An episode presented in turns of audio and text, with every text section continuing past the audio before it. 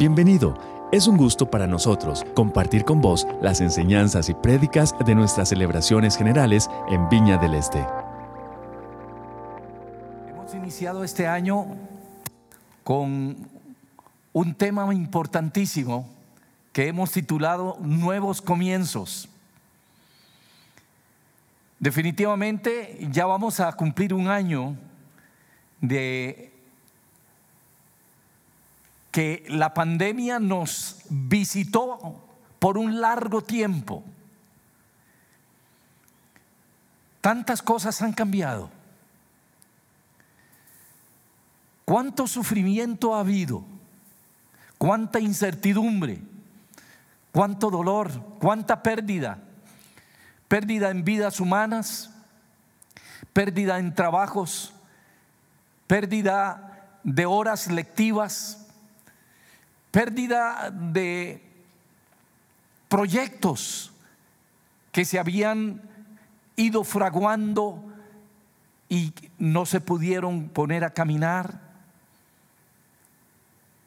Por eso hemos querido acercarnos a la palabra de Dios para que ella nos hable acerca de cómo empezar de nuevo, cómo enfrentar la situación que estamos viviendo de incertidumbre.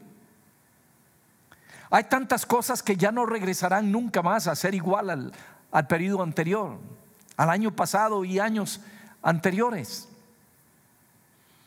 ¿Cuántos negocios tendrán que reinventarse?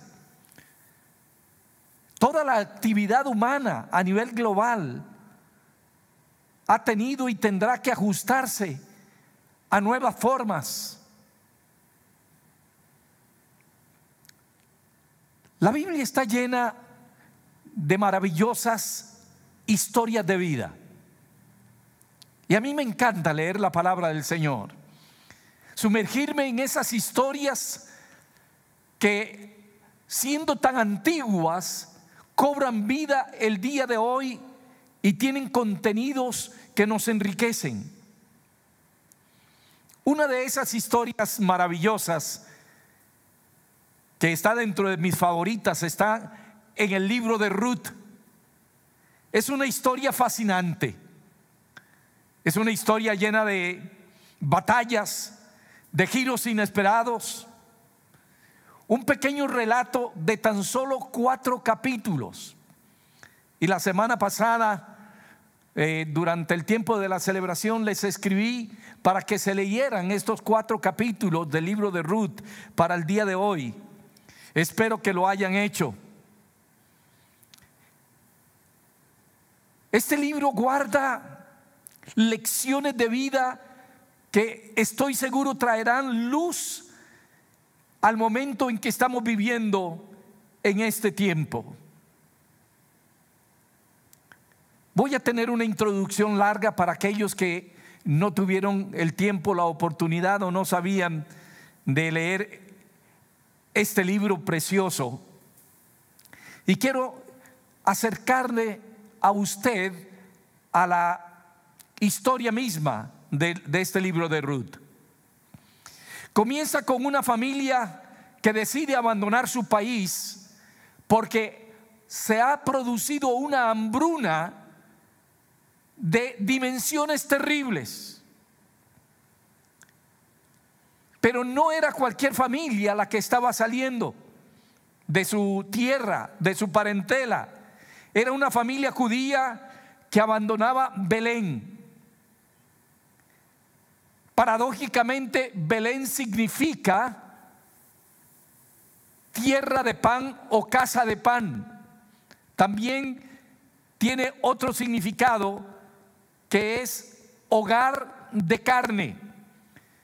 Pero la razón por la cual estaba saliendo la familia judía era porque había hambre, no había que comer en esta tierra de Belén. Entonces, esta familia se dirige a la tierra de Moab. La tierra de Moab era enemiga del pueblo de Israel. Era enemiga del pueblo de Belén. Habían tensiones constantes y problemas bélicos constantes.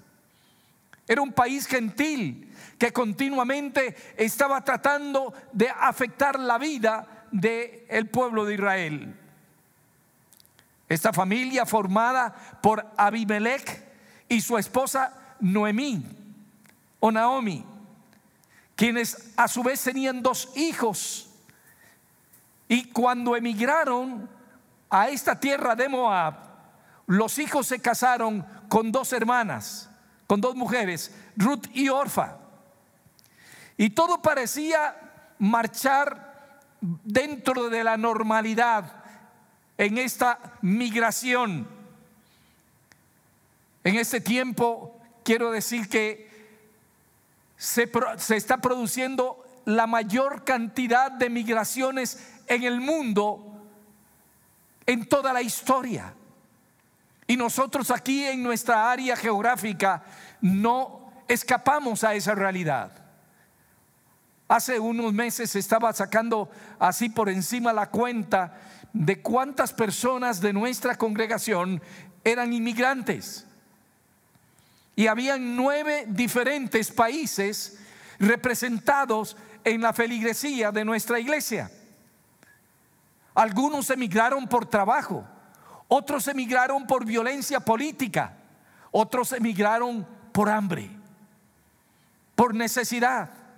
Así es que la realidad de esta familia, de Abimelech y Noemí y sus dos hijos, no es extraña para quienes nos congregamos aquí. Y quienes hemos tenido la oportunidad, en el caso mío por el ejercicio del ministerio, de estar viajando continuamente a diferentes países y diferentes continentes, me he acercado a esa realidad que enfrentan millones y millones de personas cuando tienen que emigrar a un nuevo país, a una nueva tierra, dejando atrás su familia, dejando atrás su lenguaje, su cultura. Decía que todo parecía marchar con toda normalidad en esta pareja hasta que la muerte tanto del padre como de los dos hijos llegó a tocar la puerta de esta familia. El panorama era aterrador. Una anciana judía, Noemí, extranjera en Moab, con dos nueras moabitas, jóvenes que habían quedado viudas estas jóvenes no tenían la obligación de quedarse acompañando a su suegra, que ya estaba entrada en años. Estas mujeres habían quedado en la calle, literalmente. Porque en aquellos tiempos antiguos, las mujeres generalmente no heredaban patrimonio cuando quedaban viudas. Era muy difícil para ellas vivir en una condición de pobreza. Entonces, Noemí tomó una decisión y era regresar a Belén, regresar a su tierra, porque habían serios problemas en Moab. ¿Qué iba a hacer una mujer viuda, sin, herencia, y con dos no eran jóvenes en esa tierra extraña. Deciden regresar a Belén. Pero es muy interesante lo que sucede, porque lo lógico era que las nueras dejaran a su suegra allí a la buena de Dios, porque ellas todavía eran jóvenes podrían conseguir esposo, podían tener hijos y empezar una nueva vida.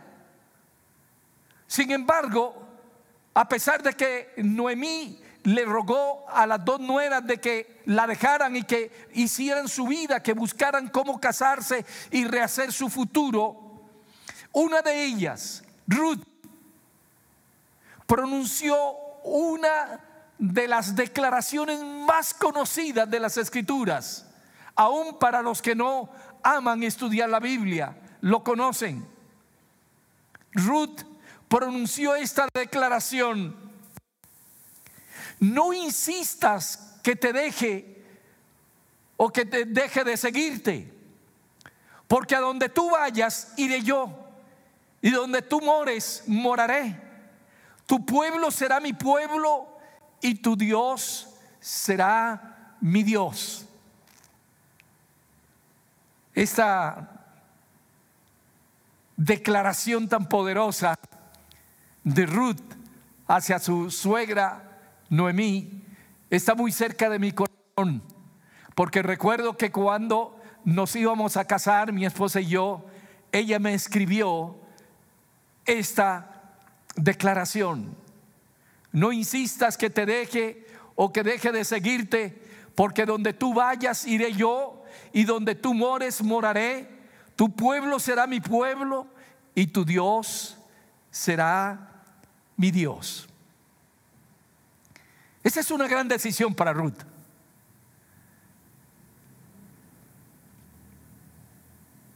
No tenía sentido que ella siguiera a su suegra. Al no tener ya el marido, el hijo de su suegra, ella no tenía ninguna obligación de seguir su futuro al lado de su suegra para cuidarla, para ayudarla. Esta Ruth tenía algo diferente en su corazón.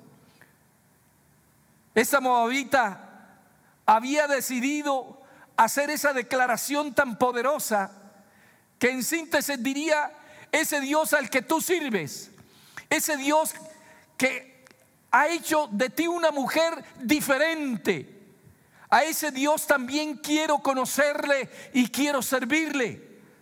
Así que a donde tú vayas, yo iré. Una vez muertos los hijos de Noemí y su esposo, decide regresar a Belén en, este, en esta oportunidad acompañada por Ruth, esta moabita. Pero recordemos que regresan a esta tierra de Belén, pero regresan sin nada. Como diríamos en Costa Rica, con una mano atrás y otra adelante, sin futuro, sin dinero, sin casa, sin qué comer.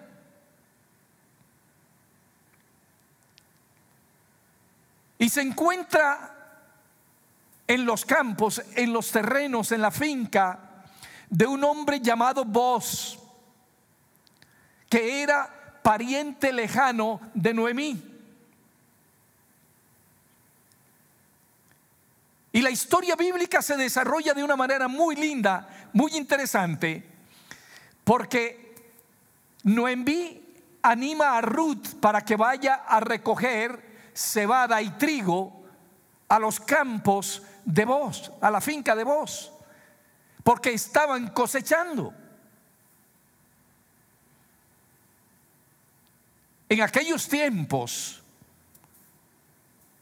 parte de la cultura de los agricultores era que dejaba algunos espacios, algunas áreas de la finca de cultivo, no la cosechaban para que los pobres y particularmente las viudas pudieran ir a, recoger ese grano y vivir de eso.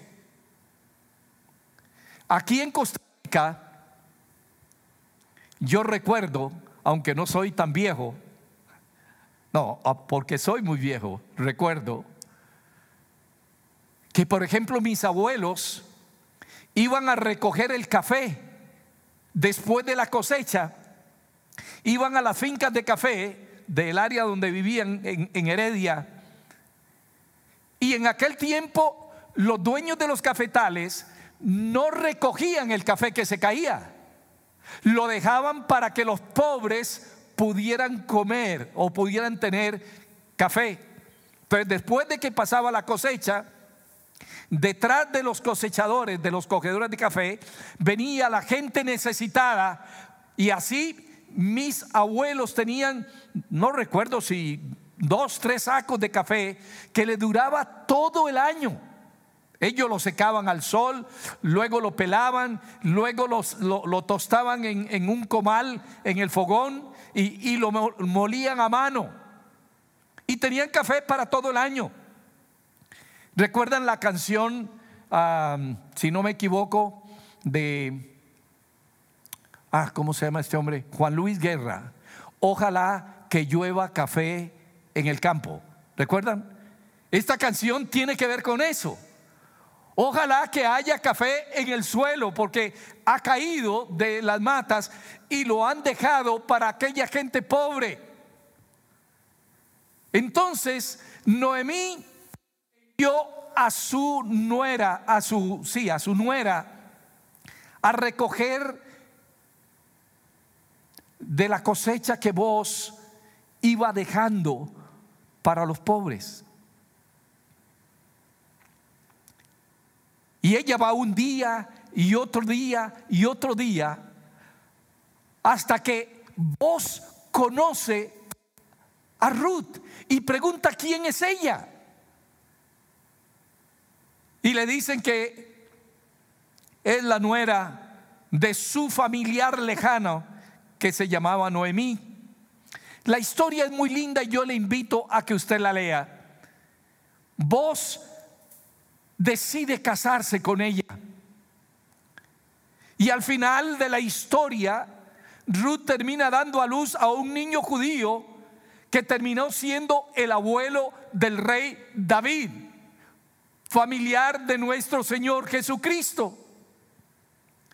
Al estudiar este libro, vemos como una y otra vez es Dios quien estaba actuando en esos momentos amargos de infortunio de Noemí y de sus nueras.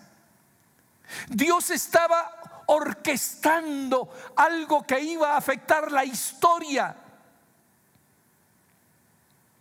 Cuando Noemí perdió a su esposo y a sus hijos, Dios le dio, le dio unas nueras que la acompañaran, y particularmente Ruth cuando no podía imaginar a ningún pariente que pudiera criar un hijo para que su linaje continuara, Dios le dio a vos que se casara con su nuera. Cuando eh, Ruth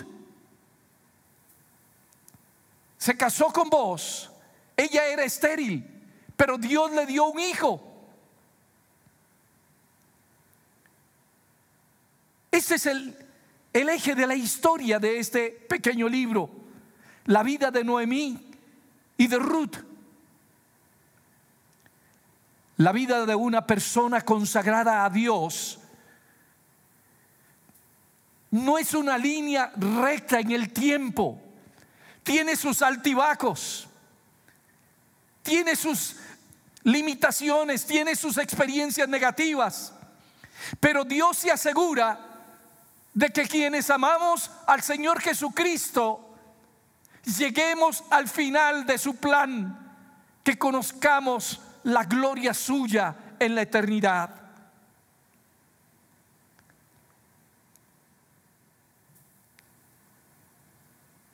Hasta aquí la historia. Hay un libro que encontré, se llama Las intrépidas hijas de la Biblia de un escritor J. Lee Graddill. El escritor cuenta la vida de 22 mujeres de la Biblia que se atrevieron a cambiar la historia,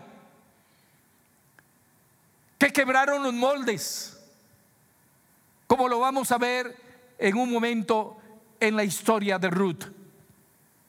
Cinco pensamientos básicos de esta historia maravillosa. El primero de ellos es que Ruth, para alcanzar lo que alcanzó, le dijo adiós a su pasado. Recordemos que era moabita, era un pueblo pagano que no conocía al Dios de Israel. Esto posiblemente implicaba que había crecido en un hogar donde las prácticas que no agradaban a Dios eran comunes. El incesto, la violación, prácticas inmorales, porque eran ofrecidas a los dioses paganos. Esta mujer no tenía una historia familiar brillante que mostrarle al mundo. Posiblemente su historia de vida no era digna de ser contada en público. Creció en un lugar donde lo normal era el abuso, el desenfreno. Y aunque su pasado no era bueno, podía haberse excusado o escudado en ese adagio que tenemos de pueblo, más vale mano conocido que bueno por conocer. Y si hubiera quedado repitiendo la historia de sus antepasados. Pero no, ella decidió darle un vuelco a la vida.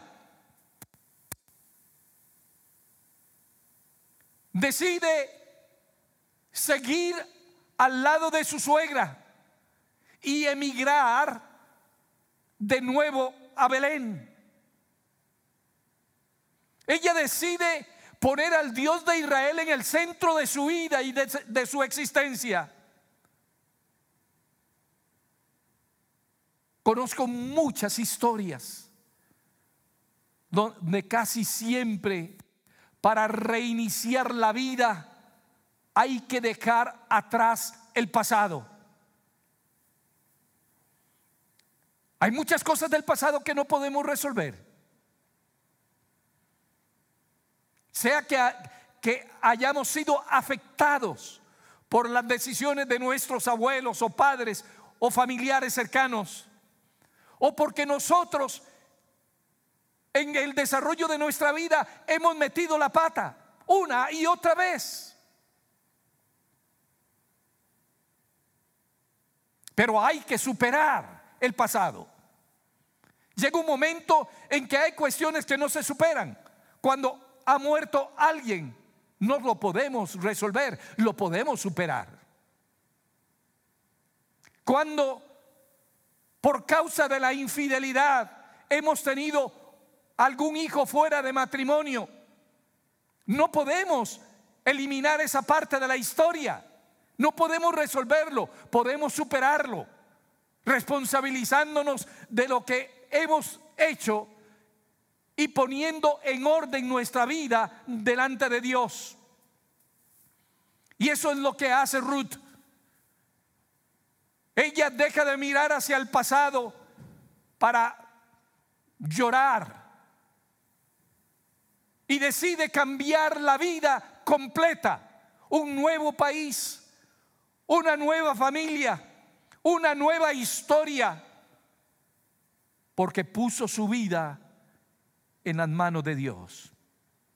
Entonces, el primer pensamiento es, le dijo adiós a su pasado. El segundo elemento que encontramos en este libro de Ruth es que Ruth tuvo determinación. Muchas cosas pueden suceder en nuestra vida. Pero cuando entregamos nuestra vida al Señor, Él toma control de nuestra existencia. Él nos guía, Él nos habla, Él nos dirige, Él nos muestra el camino por el que debemos andar. Pero hay muchas personas que deciden seguir a Cristo, pero no están dispuestas a tomar su cruz cada día y seguirle. Muchas veces nos aferramos al Señor con una mano, pero la otra la tenemos en Moab. Seguimos pensando en el pasado.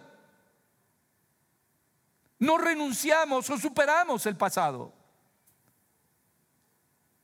Tratamos de adorar a Dios aún viviendo en Moab. Ruth tuvo la determinación de dejar todo atrás y salir de un futuro terriblemente oscuro que tenía por delante. Para ella, Moab era su país, su historia familiar. Para usted y para mí puede significar una relación del pasado. Puede, puede ser un fracaso matrimonial, un fracaso moral, un fracaso eh, económico, profesional, que muchas veces nos mantiene atados al pasado y no nos permite tomar decisiones en la dirección en que Dios nos quiere dirigir. Ruth tuvo la determinación, el coraje, la fe de dejar todo atrás y salir a una nueva experiencia, a un nuevo futuro.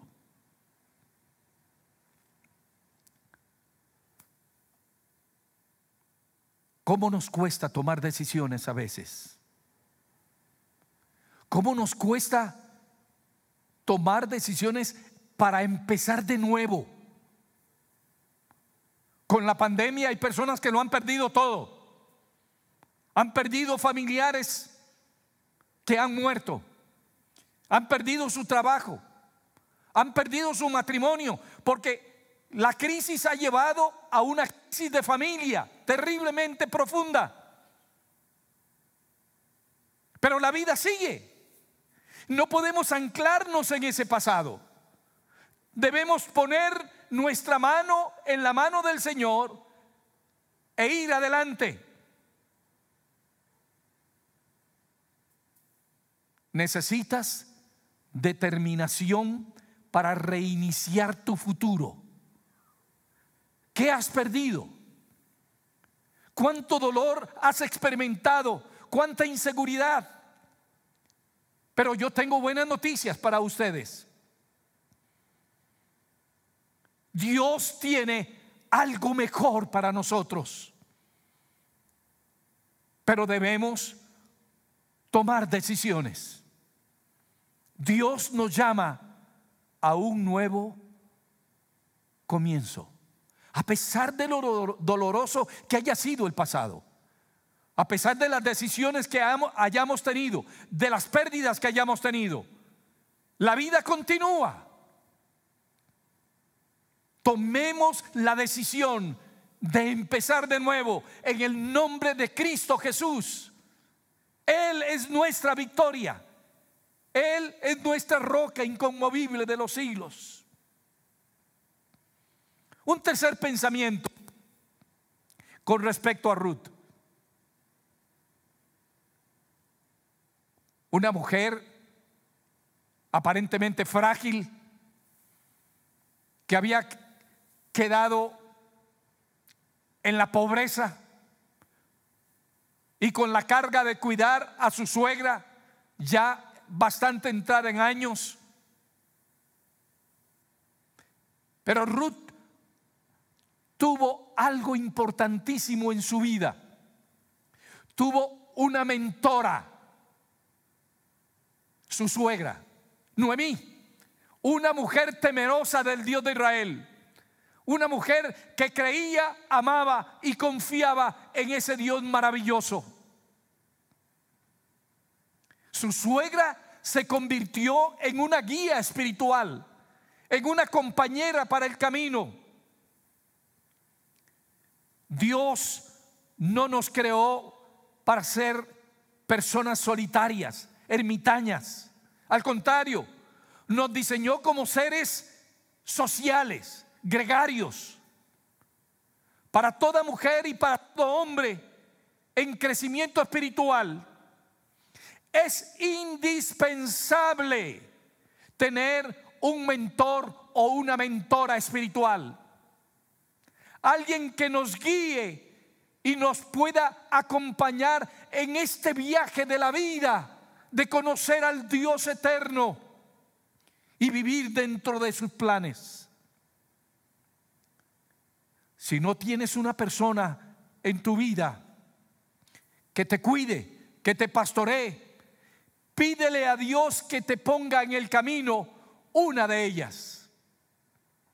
Yo he tenido en mi vida personas que me han acompañado. Y yo estoy plenamente seguro que son personas que Dios puso en mi camino. Cuando era joven, nuestra maestra de escuela dominical, doña, Isabel Estrada de Cartín, hasta el día de hoy es una mujer significativa, profundamente significativa en mi vida. Pero luego he tenido otras personas. Don Juan Kessler, el anciano que venía y se sentaba allí en primera fila, por muchos años me acompañó. Fue un modelo de hombre de Dios, de servicio, de compasión, de generosidad. Con qué paciencia se sentó conmigo una y otra vez para enseñarme cómo ponerme al día en mis trabajos de estudio bíblico de maestría. Roberto Bennett, compañero actual de mi vida, de ministerio, de viajes, cuánto he aprendido de él. ¿Cuánto me ha servido que me llame y me pregunte por mi vida? ¿Cómo está mi vida eh, eh, eh, económica? ¿Cómo está mi vida espiritual? ¿Cómo está mi vida familiar? ¿Cómo camina mi relación con Dios? Hasta el día de hoy. Y es lo que he procurado hacer con muchos pastores jóvenes a lo largo de la vida y lo continúo, continúo haciendo. Ruth nunca hubiese llegado a donde llegó si Dios no le pone en el camino una suegra como Noemí.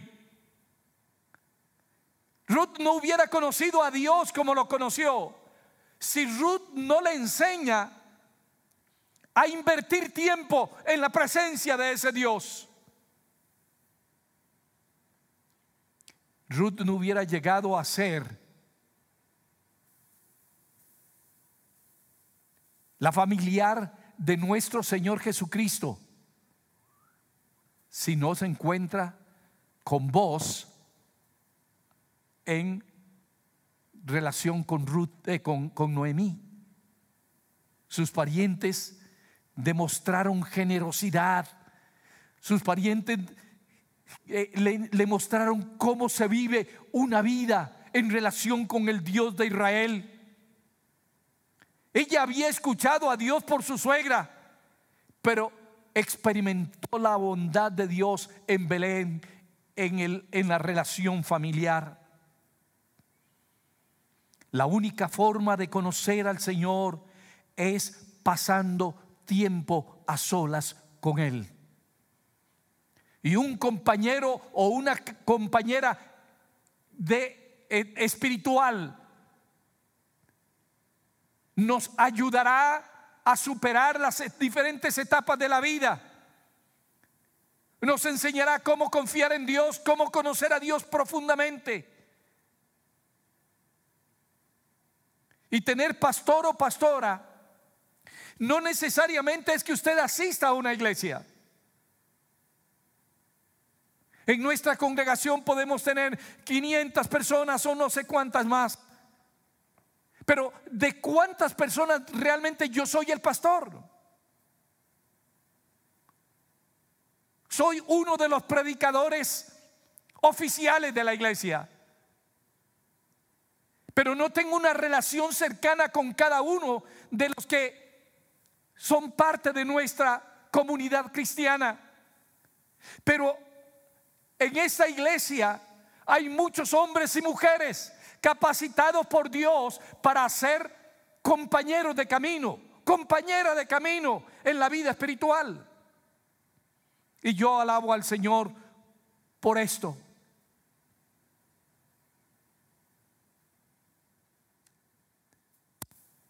Al igual que Ruth, necesitas una mentora, un mentor, un hombre, una mujer espiritual que sepa cómo tomarte de la mano e ir hacia la madurez en la vida cristiana.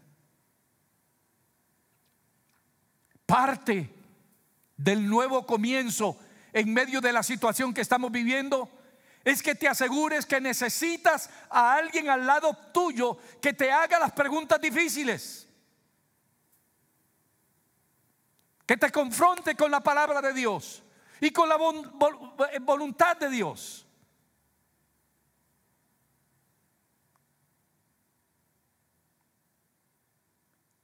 Dios quiere llevarte a un nuevo comienzo. Este es un momento de cruce de caminos, donde tienes que tomar la decisión si viras a la derecha o a la izquierda. Necesitas preguntarle a Dios cómo, dónde.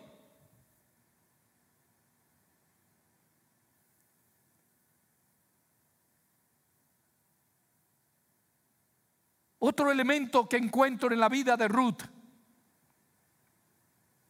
es que ella desafió la tradición y la cultura al hacer lo que hizo.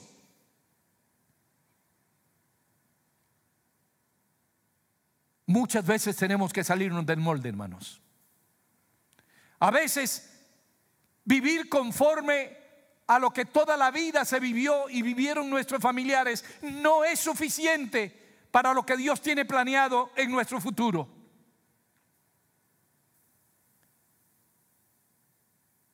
Ruth inclusive arriesgó su vida. Porque las mujeres normalmente no se paseaban solas donde habían hombres, menos en el campo. Ella puso su confianza en Dios y confió también en vos, ese hombre generoso porque ese hombre la protegería. Se armó de gran valor y tomó la decisión. Es muy interesante, no tenemos el tiempo para ahondar en toda la historia, pero son solamente cuatro capítulos. Los invito a leerlo hoy mismo. Cómo la suegra le aconseja que vaya y duerma a los pies de vos era como una declaración de amor. Y ella lo hace, rompiendo todas las reglas del juego, de la cultura en que vivieron.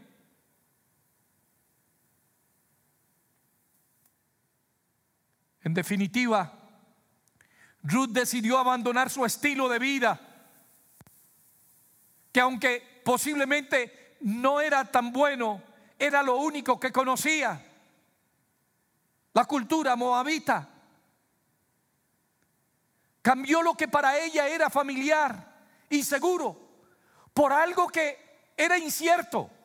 Cada nuevo comienzo tiene incertidumbre. ¿Irá a funcionar este negocio? ¿Irá a funcionar esta relación? ¿Irá a funcionar e-, este nuevo impulso a mi vida? ¿Qué es lo que sigue?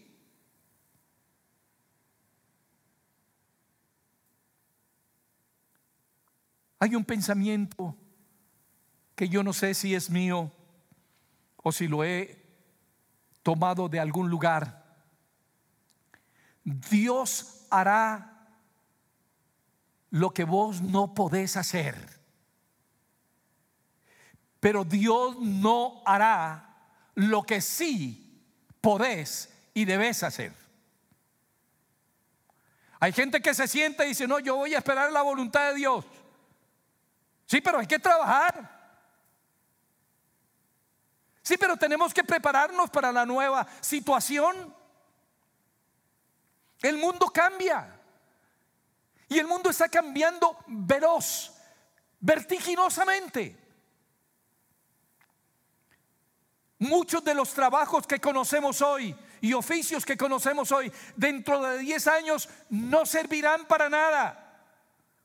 O seguimos capacitándonos, o seguimos aprendiendo, o nos quedaremos en el camino. Necesitamos saltar la cultura anterior e introducirnos a una nueva cultura. Voy a repetir algo que es muy importante.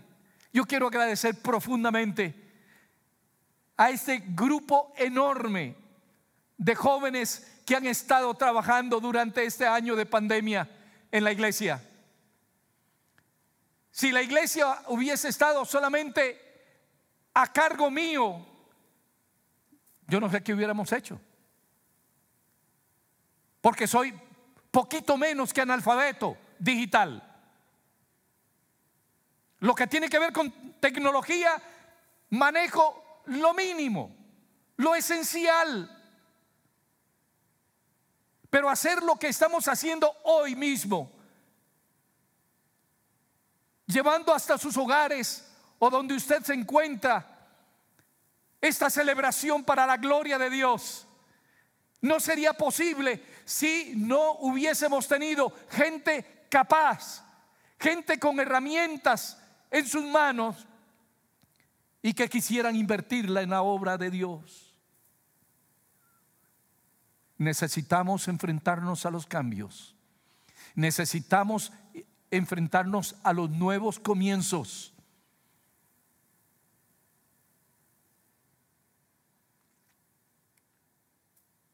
Ruth abandonó su tierra, dejó atrás su situación, a sus familiares, sus prácticas, le creyó a Dios y optó por un modo de vida diferente, conforme a la voluntad del Dios de Israel. Y ningún inicio de esto, ningún cambio de esto es fácil, hermano. Es difícil siempre. Hay que tomar riesgos. No sabemos cómo va a resultar el nuevo negocio. No sabemos cómo va a resultar la nueva situación en el hogar. Pero necesitamos caminar.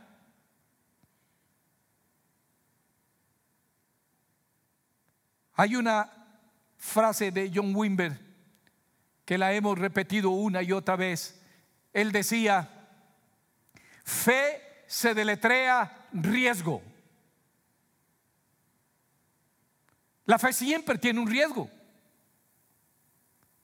Creer que esto, esta dirección es la que Dios me está dando. Si yo no lo pruebo, nunca sabré si era o no era la voluntad de Dios. Ruth tomó las decisiones difíciles. Ella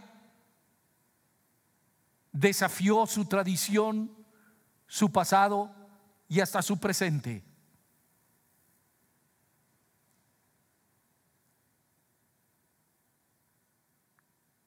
¿Qué nos está llamando Dios a hacer en nuestros días? Las decisiones de Ruth la llevaron a experimentar que su pasado triste y doloroso cambió por una vida de porvenir. Después de todo, para Dios no hay pasado vergonzoso. Él ya lo conoce absolutamente todo. Y no hay situación que hayamos vivido en el pasado que no merezca, según el plan de Dios, una segunda y una tercera oportunidad. Dios es el Dios de la oportunidad. Como conclusión, creo que hoy Dios nos está llamando a tomar decisiones, a iniciar de nuevo lo que haya que iniciar tomar riesgos. Dios te invita a ver el futuro con ilusión, con esperanza. Dios nos llama, nos invita a creerle a Él que es todopoderoso. Tomarse de la mano y caminar en confianza de nuestro Señor Jesucristo nos permitirá enfrentar el futuro con certeza. No estamos solos. Él prometió estar con nosotros todos los días.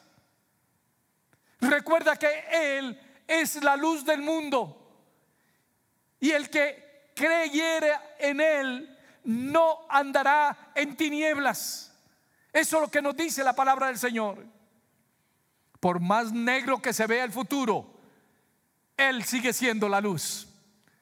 Por más nubes que hayan, el sol siempre brillará cada día. Por lo tanto, el día de hoy quiero invitarte a enfrentar con ilusión el día de hoy y el día de mañana. Si has entregado tu vida a Cristo, estás dentro de los planes de Él. Todo lo que emprendas será prosperado, dice la palabra de Dios. No importa si has fallado una y otra vez, inicia de nuevo. Esta es la oportunidad maravillosa. Toma confianza en Dios. Dobla tus rodillas. Enciérrate en tu habitación, en tu oficina. Habla con Él. Que Él te dirija a tomar las mejores decisiones. Nadie las debe tomar si no eres tú. Pero con la ayuda y la dirección de lo alto. Dios quiere estar allí presente. Dios anhela ser parte activa de nuestra vida, de nuestra existencia. No importa cuán oscuro se haya puesto el futuro, el Señor está con nosotros. Él nos llevará a superar lo que haya que superar. Pero enfréntate con estos elementos que Ruth enfrentó sus vicisitudes y sus desafíos. Dios está con nosotros. Nos encanta poder compartir con vos las prédicas de nuestras celebraciones. Esperamos que esta haya sido de bendición para vos.